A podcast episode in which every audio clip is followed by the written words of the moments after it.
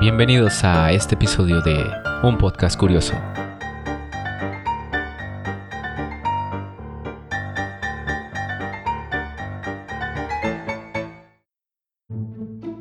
Bienvenidos a un nuevo episodio de Un Podcast Curioso. Yo soy Tom y está conmigo Kat. Estamos en una época del año en la que se realizan muchas celebraciones, como la que tenemos en México, conocida como el Día de Muertos. Esta es una celebración prehispánica y es una de las más antiguas que existen. También es uno de los orgullos más grandes de la cultura mexicana, a pesar de ser una celebración nacional. Eh, de acuerdo a las diversas regiones, es como se lleva a cabo esta tradición, que es muy diferente dependiendo del área en el que estés. Empezaremos el programa con algunos datos curiosos de este día.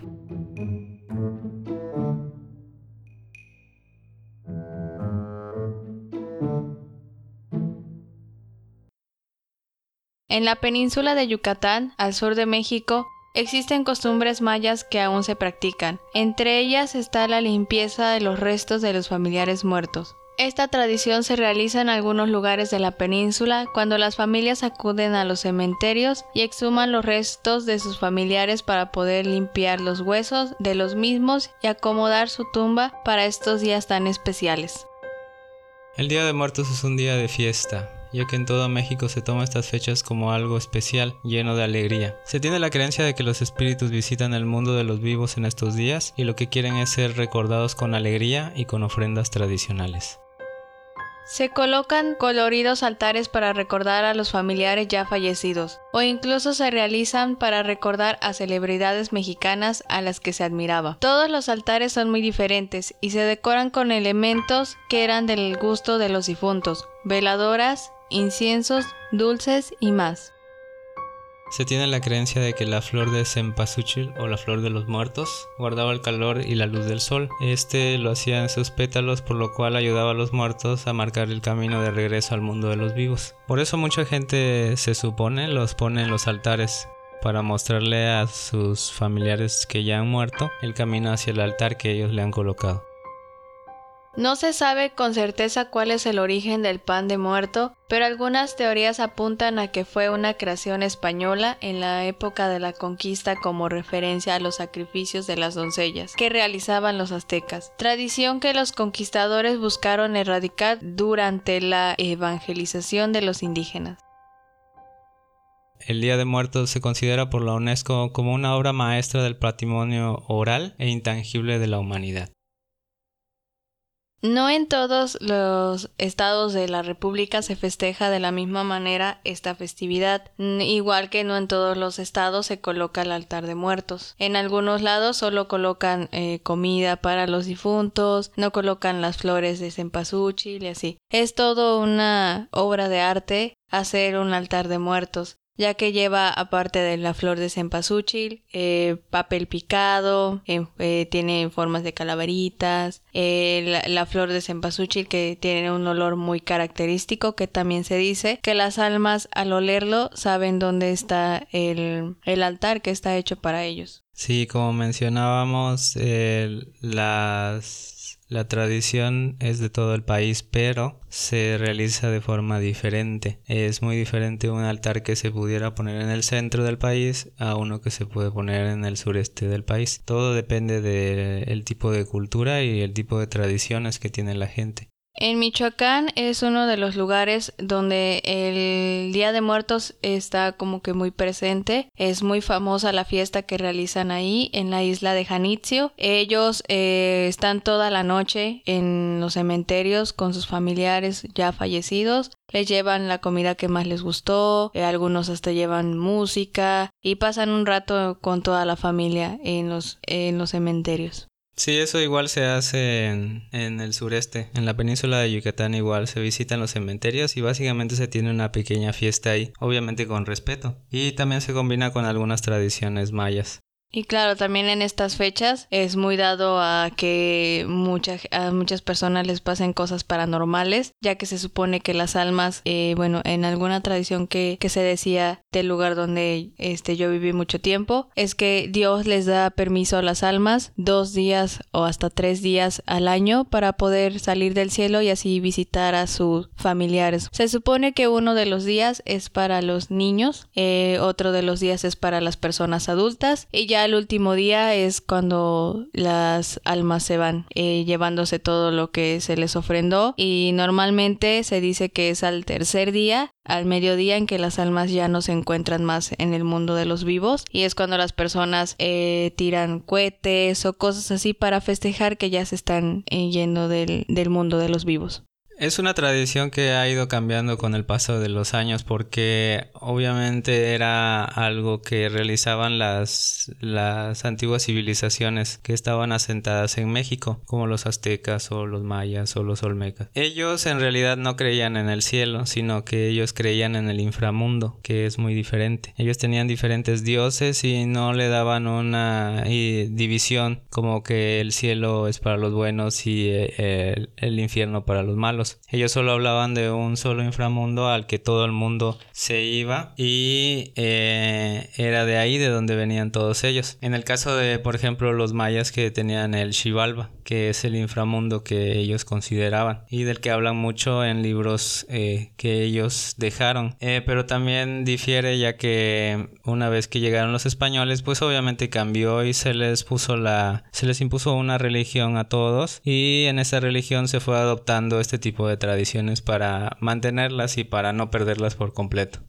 Eh, se realizó una película eh, llamada Coco, que es un poco estadounidense de las cosas de cómo se realiza la tradición de, del Día de Muertos en México. Algunos datos son correctos, otros datos son un poco fantasiosos, pero al final del día, el, Día de Muertos, eh, sea que las almas vengan o no, es como una fecha muy especial para los mexicanos, ya que en ellas se celebra la muerte y a los familiares que en alguna ocasión estuvieron con nosotros y ahora ya no lo están más. Es una bonita forma de recordarlos y también se recuerda a muchos famosos. Normalmente son del, como lo muestran en la película de Coco, a Pedro Infante, eh, este, María Félix y esos personajes muy, muy representativos de México.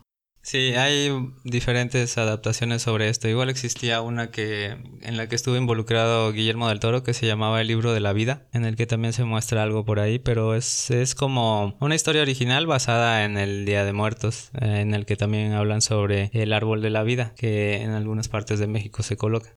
Sí, claro, existen muchas adaptaciones de lo que es El Día de Muertos. Existe también una película que no recuerdo ahorita el nombre donde sale María Félix. Creo que sí sale María Félix, donde se supone que a un, un señor se roba un, un este, un guajolote de, en un pueblo y la muerte viene y le pide, bueno, si le, dice que si le puede dar un, un pedazo de pollo o un pedazo de guajolote y el señor le dice que no. Y la muerte se lo vuelve a preguntar y la, el señor le dice que sí y ya lo comparte con él. El, la muerte a cambio le entrega unos frasquitos que tienen agua para curar a las personas. Y así se va toda la historia, el señor se vuelve muy famoso curando a la gente, la muerte le dice que si se pone de cierto lado de la cama es porque la persona va a vivir y si se pone del otro lado de la cama es porque la persona va a morir. Las personas no, entienden cómo es que este señor puede saber todo este tipo de cosas y cómo es que cura a la gente y ya el señor pues eh, se vuelve, tiene eh, más dinero y cosas así y al final se dan cuenta que el señor está muerto y en realidad nunca se comió su pollo. Es una historia historia muy, muy bonita y pues la ponen en Día de Muertos normalmente en la televisión abierta. En esta fecha no sé si la vayan a poner. Esta me la mostró mi abuelo porque a mi abuelo le gustaba mucho las películas del cine mexicano y también cuenta mucho sobre la historia del Día de Muertos, ya que nos hablan de la muerte como una compañera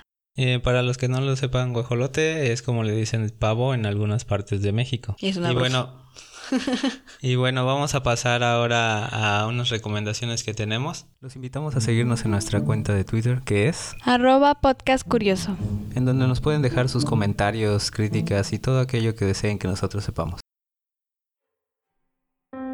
En esta ocasión yo les tengo una recomendación sobre un libro, un libro de Carlos Fuentes llamado Aura. Es una novela muy muy corta, solamente tiene como 60 hojas, 60 páginas, perdón. Es súper breve y es la historia de un joven llamado Felipe Montero. Él, él ve un anuncio eh, de un trabajo y al acudir a este anuncio conoce a una señora llamada Consuelo. Ella lo contrata para transcribir las memorias de su, de su esposo que ya ha fallecido y en esta pequeña historia se va contando cómo va él realizando su trabajo y cómo va conviviendo con Doña Consuelo y con su, con su sobrina llamada Aura. Al principio no lo notas, pero sí es una historia fantasmagórica. Al final lo vas a ir notando ya que vaya terminando, te vas a ir dando cuenta de qué es lo que en verdad está pasando. Recuerden, el libro se llama Aura.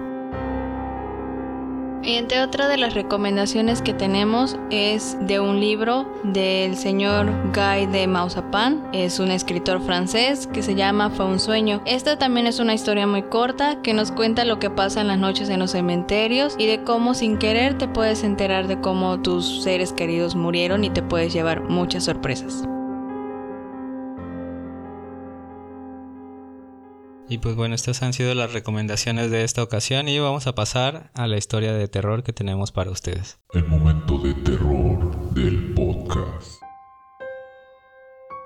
Nuestra historia de terror de esta semana va de acuerdo a lo que estamos hablando del Día de Muertos. ¿Creen que las almas regresen en la noche de todos los santos? Esta misma pregunta se la hicieron un joven, al cual contestó que no, solo eran inventos de las personas mayores.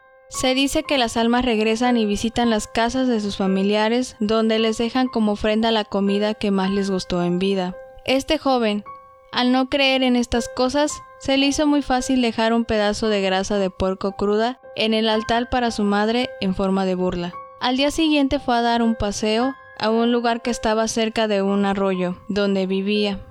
Comenzó a escuchar que un grupo de personas venían hablando y riendo. El joven curioso quiso saber de dónde se, dónde se encontraban esas personas. Al no encontrarlas, comenzó a sentir miedo, ya que se escuchaban cada vez más cerca. Se subió a un árbol para poder observar mejor. Al hacerlo, pudo ver un grupo de personas que venían de lo más felices con comida en las manos. El joven, un poco temeroso, no se bajó del árbol. Continuó observando un poco más. Para su sorpresa, vio que su madre venía muy triste, junto con aquel grupo de personas, con la grasa de puerco en las manos. El joven no podía creer lo que estaba viendo. Los relatos contados por las personas mayores eran verdad. Bajó del árbol y corrió a su casa para ofrendarle a su, a su madre la comida que más le gustaba, pero ya era demasiado tarde. Desde aquel día, cada día de muertos, el joven prepara la comida que más le gustó en vida a su madre, esperando poder borrar aquel día.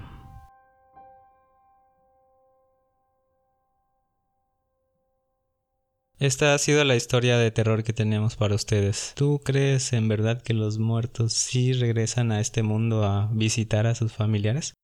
Mm, podría ser que sí, dependiendo en eh, normalmente en los pueblos se cuentan muchas historias de estas en Día de Muertos. Algunas personas dicen que cuando tú ofrendas en el altar, la comida debe de estar realmente caliente y se ofrenda a ciertas horas del día. Por ejemplo, en el pueblo donde yo estuve, este, la, la comida la la colocan a mediodía y en la tarde, en el día ponen como una sopita o algo así y dicen que el, que el humo que sale de la comida es lo que se, lo que se comen, por así decirlo, las almas que vienen a esa hora. Eh, y durante todo el día vas ofrendando cosas y, y algunas ocasiones se siente un poco el ambiente melancólico eh, sería la palabra. Podría considerarse que sí, la gente ve muchas cosas, eh, no sabemos, nunca sabremos si es verdad o no, pero es una bonita tradición.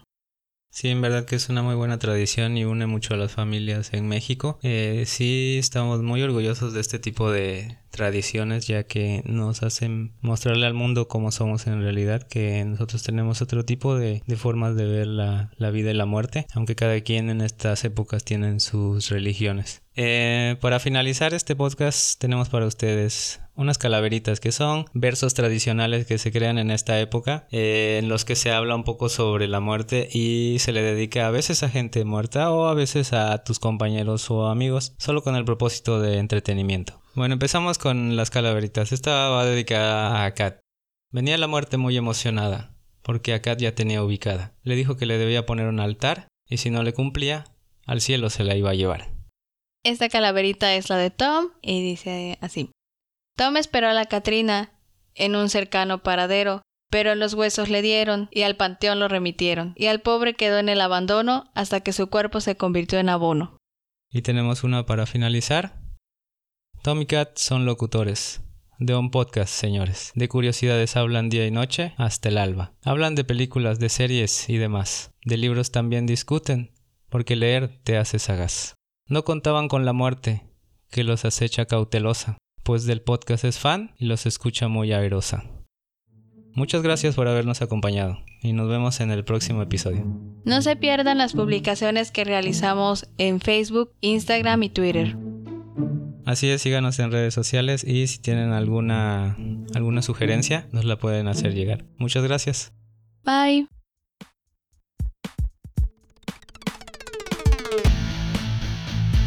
Ha llegado a su fin. Los esperamos la próxima semana.